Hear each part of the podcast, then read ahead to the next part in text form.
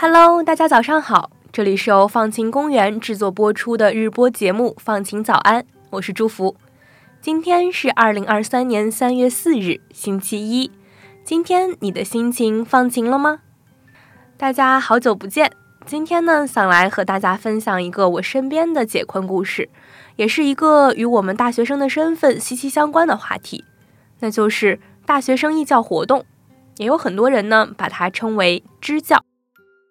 上大学以后，基本上每个假期，我的朋友圈都会有一段时间被参与义教的朋友的照片或是文字刷屏。无论是内地还是香港，基本每个学校都会有相关的学生社团，在假期的时候组织学生们去到教育资源相对不那么先进的地方，进行为期几周的义教活动。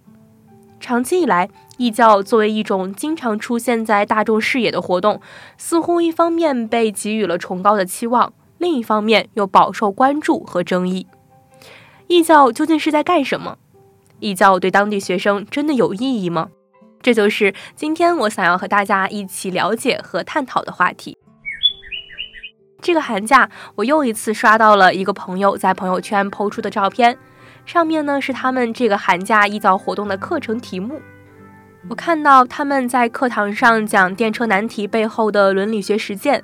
讲乙游和耽美小说里的女性意识，讲孤独的美学价值和意义，讲欲望、上瘾和多巴胺的分泌。他们甚至还讲怎么把高中生活玩弄于股掌之间。这些题目似乎都和学生们面临的考试没有什么直接的关联，却又切切实实地关切着这个时期的学生生活。这也让我意识到，真正的大学生社团义教活动可能与我过去刻板印象里所了解的不同。于是，我就去找了身边参与了义教活动的同学们聊天，听他们讲述了真实的义教经历和感受。我先找到了去年通过学校的义教社团三星社，去到贵州参与义教的朋友，听他这个贵州本地人讲述了想要去义教的初心。他说。嗯，因为我就是从比较偏远的地方过来的嘛，然后就见过一些教育资源比较落后的地方出来的同学，知道他们以前接受的是什么样的教育，就会想，如果有那么一群人从他们没有见过的地方来，能不能带给他们一些启发，或者让他们从此有一些新的想法？他补充说，因为自己小时候对未知的世界充满了好奇，一直很期待有这么一群哥哥姐姐能够来到自己的学校。为他们打开一扇看见外面世界的窗口，并且能够给他们带来一些紧密课程之外的纯粹的快乐时光。我们放晴小团队的文小姐姐也曾经在疫情刚刚结束的时候参与了给初中同学的义教活动，她也向我分享了她当初义教时的内容和收获。准备的时候，我们想的是，反正也只有两周的时间，可能也没有办法提供很多知识啊和课程上面的指导，所以我们主要准备的就是一些课外拓展的内容。呃，我当时带的那个组是初二的学生，我就想讲一些我觉得初中生应该知道，但是当时没有人教给我的内容，比如说什么校园暴力啊、啊媒介素养啊，还有心理健康，还有早恋这方面的知识。我觉得有一个改变就是我口才更好了，毕竟上课的时候要叭叭叭叭叭四十五分钟，如果跟平时一样说一句话就不想往下说了的话，就根本撑不了一节课。然后这其实也不是我自己一个人的感受，我们很多人都觉得自己比以前口才更好，更能说了。文晓还提到说，义教最大的收获之一是仍然和当初义教的同学们保持着联系。通过文晓，我也联系到了当时接受义教的一位女生，她现在呢也已经步入了高中，她仍然会不时的和文晓聊天，谈谈选科的时候遇到的难题，讲一讲成长过程中的感受。我也采访到了她对当时义教活动的看法，但因为羞涩，她给我们发来了文字版的感受。她写道：“我当时听到有义教这种事来我们学校，心里其实没多大起伏。”但当我真正见到那些来义教的大学生的时候，还是很开心，因为晚自习有两节自由课，白天还会有小老师给我们上课。他们很可爱，自我介绍的时候说话的声音都在发抖。他们给我们讲了很多他们的故事，讲述他们是如何杀进大学的。讲他们的大学生活，很有趣。这使我对大学充满了向往。如果有机会，希望能够再次与他们相遇，能再经历一次这样的异教。在这里，再次感谢这些可爱的小老师们。通过和他们的聊天，我发现，其实比起想要真正去教育资源十分紧缺的地方，帮助学生们提高学习成绩，大学社团义教活动更多的是想为中学生提供更多考试之外的东西。他们分享自己的经验和见闻，准备拓展性的知识，为当地学生们介绍更多的课本之外的世界的样子。短期的义教可能对学生们的高考成绩不会带来什么提高。但却确确实实的为同学们可能有些乏味的学习生活带来了新的知识和体验，甚至更简单的为他们带去枯燥生活里纯粹的快乐。义教想要的，并且去做的，不是教会他们如何高考，而是想让他们更多的了解应该如何生活。而对于大学生来说，义教本身就是一种利他又利己的社会实践活动。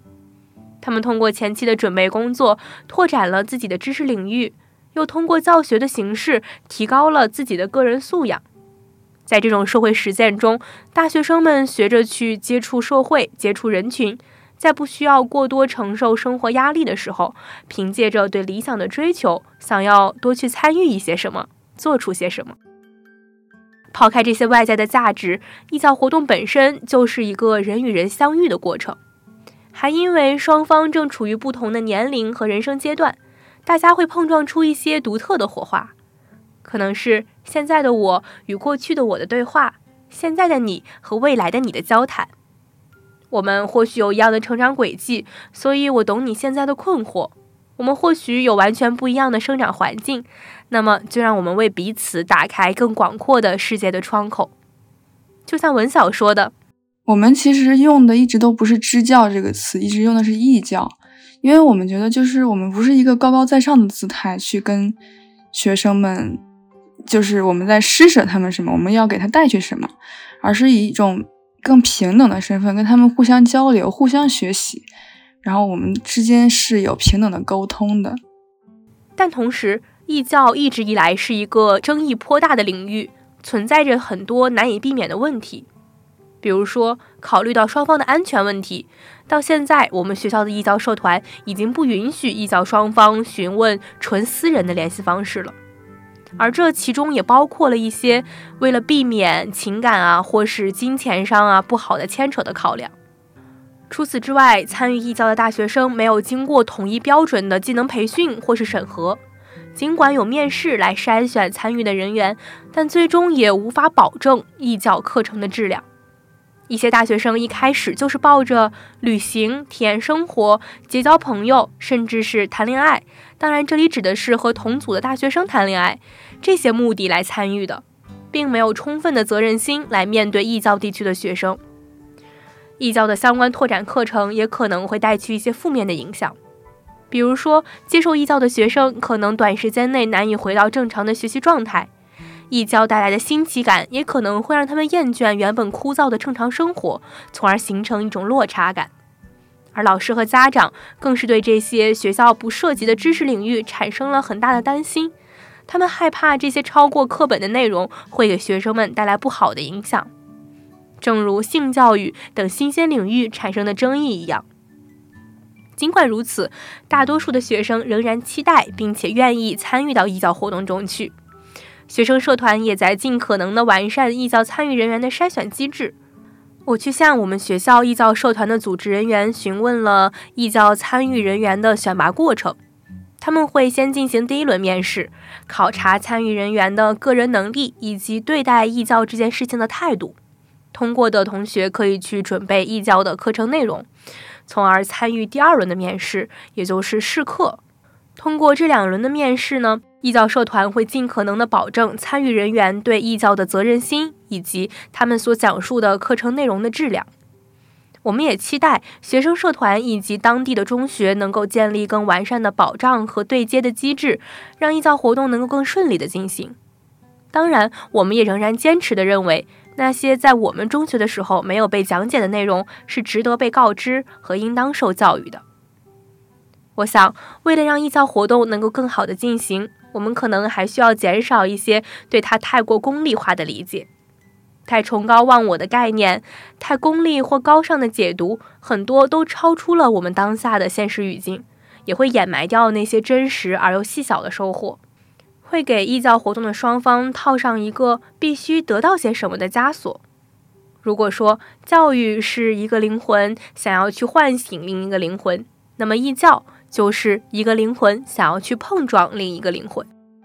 作为大学生，我也衷心的希望。在我们还不需要做出那么多的利益计算的时候，让我们带着想要做些什么的理想到社会的实践中去，抛开那些功利化的思想包袱，让我们在山海里相遇。好啦，以上就是本期想要和大家探讨的全部内容了。本期放晴早安的主播是我，祝福撰写文稿的也是我。文稿编辑是方可成，后期剪辑是曹瑞清，运营发布是贾静涵。放晴早安第三季由香港中文大学社会科学学院的社会科学与创新实践辅修项目支持，感谢收听，祝你拥有放晴的一天，我们下期再见。